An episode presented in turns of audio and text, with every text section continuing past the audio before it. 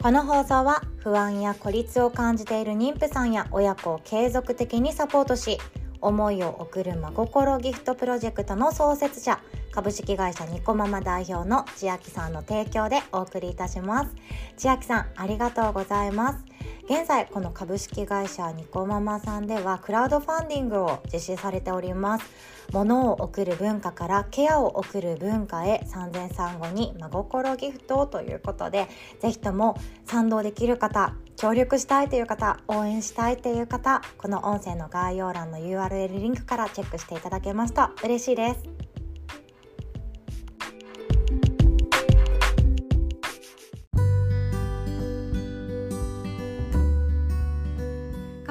あやのです。今日も一日が始まっていますね。自分の一日は自分で作っていきましょう。今日はですね、自分のために仕事していいっていうお話です。いいってちょっともう力入りまくっちゃってるんですけど、自分のために仕事ってしていいと私は思っている人間です。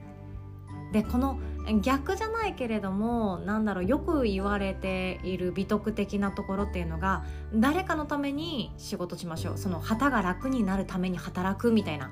あれ系かなとは思うんですけど私は自分のために仕事をしていいと思っていますそれもですね自分のために仕事をするっていうことができると結果的に周りのためになっていたりとか周りが一緒に潤っていくっていうような流れになっていくんじゃないかなとも思っているんですよね。うんっていうお話をシェアできたらなと思ってるんですけどまあ、ちょっとなんかうまく頭の中で整理しながら喋りますのでなんかちょっと綾乃ちゃん頑張ってよって思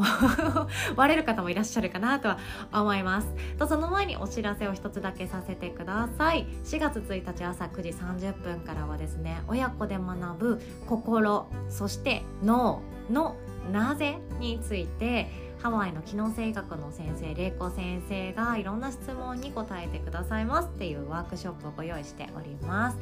でお子さんがですね自分の悩みを自分の言葉で自分の口からシェアできる場合はお子さんに質問してもらって OK です。むしろですねこの音声聞いてくださってる方の中にも、えっと、子供お子さんが聞いてくださってるっていう場合もあるんですよね。そう私もあのびっくりしたんですけど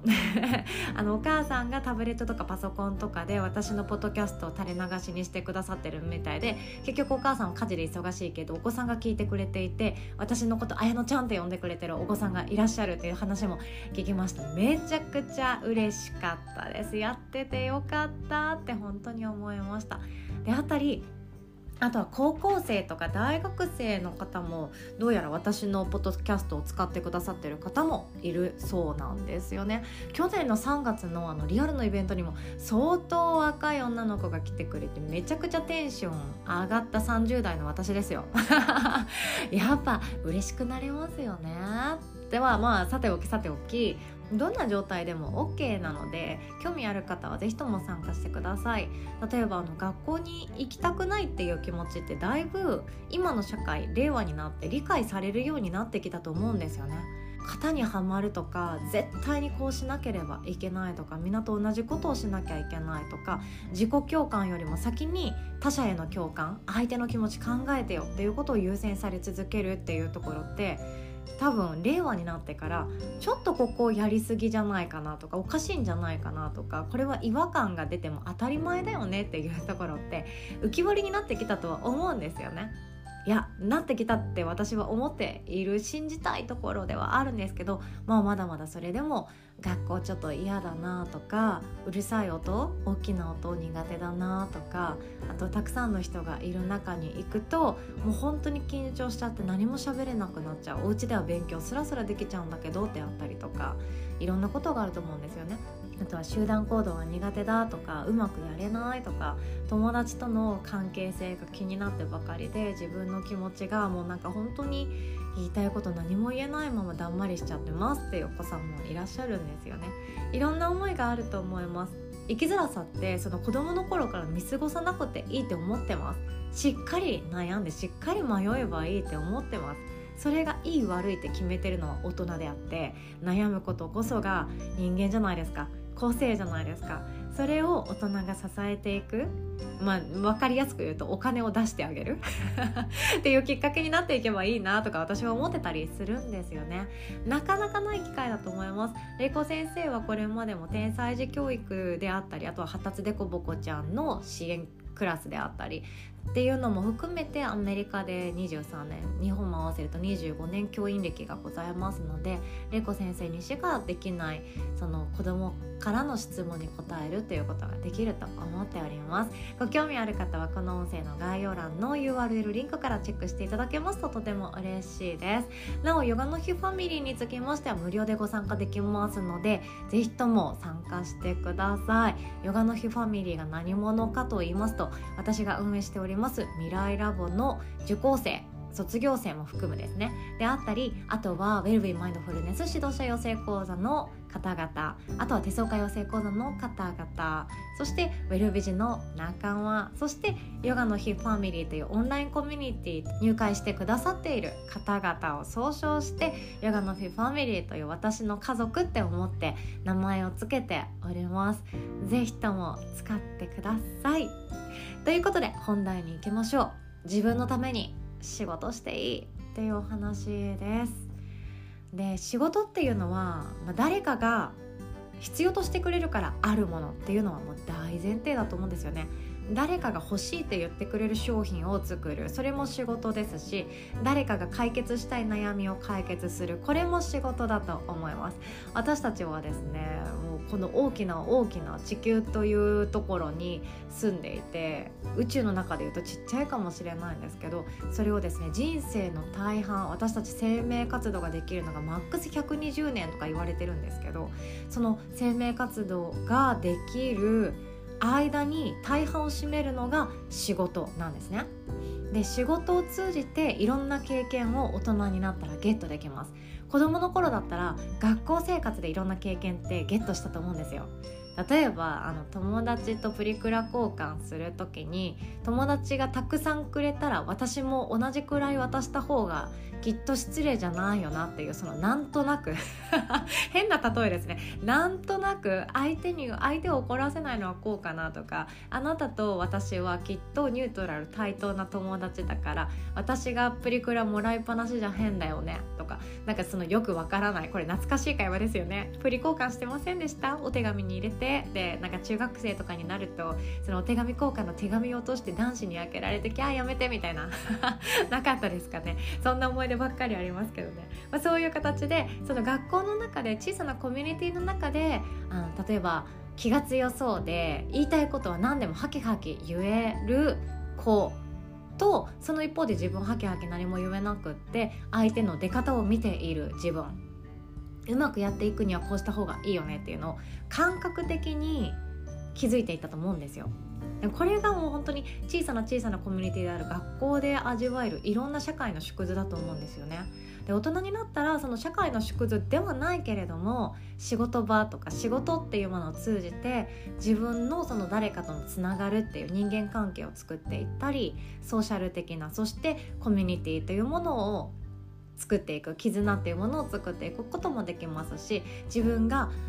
何だろう相手が喜ぶことをするとお金がもらえる。そしてそのお金を使って自分や自分の家族が潤っていく。で安心してそして夜眠ることのできる。そして健康な食べ物を食べることのできる暮らしっていうものを続けることができる暮らしっていうもの生活ではなくて暮らしっていうものを感じながら生きることができるこれが社会の中で生きていることだとも思っているんですよね。でその大半を占める人生の中で大半を占める仕事に対して、まあ、ここ最近どういう在り方が一番いいのかっていう議論とかもされてると思うんですよ。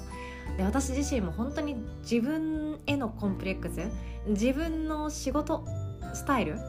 自分が何者かとか自分が何の仕事をしてるかっていうコンプレックスってめちゃくちゃ強い方だったなって思うんですよね。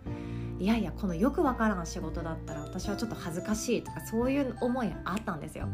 あと前職会社員だけれどもその会社員として堂々と自分のことを PR することができなくってなんか苦しいなって思ってたんですよね。なんかお給料に見合った働き方もできてないし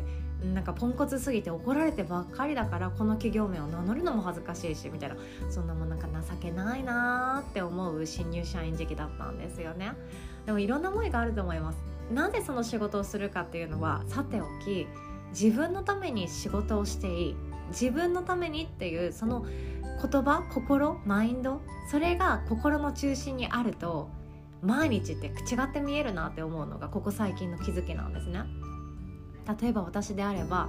5月からですねウェルビンマインドフルネス指導者養成講座のあのリアルタイムオンラインではあるんだけれどもリアルタイムクラスが復活いたしますめっちゃ楽しみにしてますこれって私はえーと、人から見るとですねマインドフルネスを学びたい人が喜んでくれるかなと思って開催してるように見えたりもすると思うんですよね。あとはマインドフルネスを知っている人がどんどん社会とか世界の中に増えていくと平和になるって思っています。自分だったり自分とよくしゃべるそのお母さんお父さんとか子供とかパートナーとかあとは友達とかとマインドフルネスを知ってる人がおしゃべりできるだけで何ていうか上下の関係にならない人間関係って心地いいよねを知っていく人気づく人が増えていくととてもいい社会になるんじゃないかなってじんわりやんわりじんわりやんわり、うん、思っていたりするんですよね。だからそういう社会のためとかマインドフルネスをリーダーとして広めていきたいと思ってる人あとはそれを仕事にしたいって思ってる人ビジネスにしてみたいって思ってる人たちのために開催してくださってるんですよねっていうような見られ方もすると思うんですよ。でもこれですねぶっちゃけ私自分のためにやってます。自分のためって何かっていうと自分のお金のためとかじゃないんですよ。自分がやりたいからやるってことなんですね。そのさっき言ったこれ使ってくれたら嬉しいなリーダーとして活躍してくれる人がいたら嬉しいな社会がこうやって良くなったらいいなっていうのは結局多分私の中で後付けだと思うんですよ。私のこの思いが満たされていくときっとそうなるよねっていう期待だと思うんですよね。でもこれ期待って周り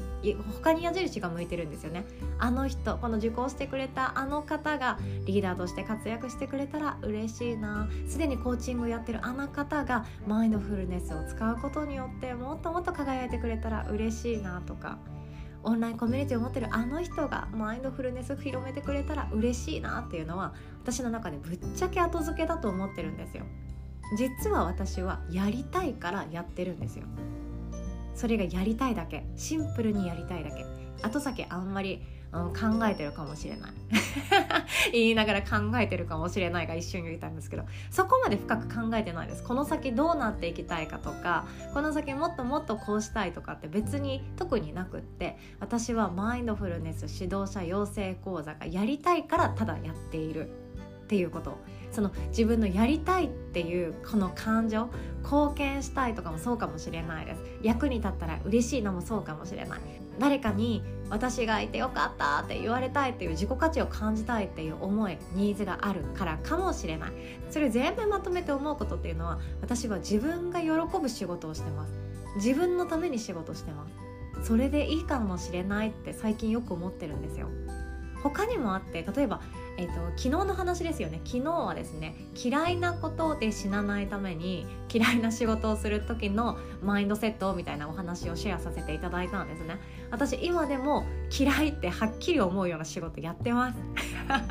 もういまだにやってます。会社員じゃないけどやってます。でどういう仕事かっていうと,、えーとデスク周りの整理整頓。だってこれ私のデスクだから誰もやってくれないです秘書とかお掃除さんお手伝いさんを雇えばきっと済むんだけれどもそのお金があったら私は娘とディズニー行くわって思うくらいのケチな女なのでそこまでお金出そうなんて思ってないんですよね。まあ、出した方がいいんだろうけれどもいやちゃちゃっと片付けるだけじゃんって思ってる。分かってる分かってるので、まあ、これ私の仕事だよなって思ってます。であとはですねエクセル表を整えるとかあとは、えーと、お金の管理系ですね。支出本日こちらで収入こちらですね。っていう確認把握レシートの整理。めちゃくちゃ下手くそな上に苦手ですね。でこうやっていまだに私は苦手な仕事も自分でやってます。あとはたまに出会う、えー、っと高圧的な方とおしゃべりする時にどうにこやかに話してどう相手の懐に入っていこうかなみたいなことを考えながらあのセッションさせていただくことだってあるんですよね。もう今日ぶっちゃけすぎて大丈夫かなって思っちゃいますけど。そういう時でも自分の中でそのいい緊張感を感じながらセッションするって私の中で昔はただのストレスだったんですよ。ただのストレスだけれども私はそれがですね最近は快感なんですね。嫌だなって思う仕事の中に必ずヒントが隠されているっていうことを知っちゃったんですよ。これちょっと別の回で伝えますね。また長くなっちゃいますので。こんな形で私はいまだに嫌だなとか嫌いだなとか面倒くさいな正直って思うこともやってたりします。それさえも私は望んでやっているっていう意味を最近見出してるんですね。やりたいからやってる。自分のためにやっている。これやらされてるってわけじゃないんですよ。誰かにやらされてるわけじゃないんです。家事もそうですね。育児もそうですね。やらされてるっていう意識に一瞬いっちゃいそうになる時もあると思うんですよ。なんで私がこんなに娘の小学校のお道具箱の中身の色鉛筆の一本一本までお名前シールを私が貼らなきゃいけないのかっていう思い私今ぶっちゃけあるんですけれども 一瞬そういう時ってやらされてるって思いが込み上げてくる時ってあると思うんですよ。いや今日は本当にもう疲れてる外食したい外食したいけどいやもう今日も自炊だよなっていう時の料理とかやらされてるっていう一瞬思う瞬間があるかもしれないです。でもそれって結局やるのであればやりたいからやってんですよ。そう私たちはいつもやりたいことをやってます。でその中でクリアになってくるのが仕事だなとも思っていて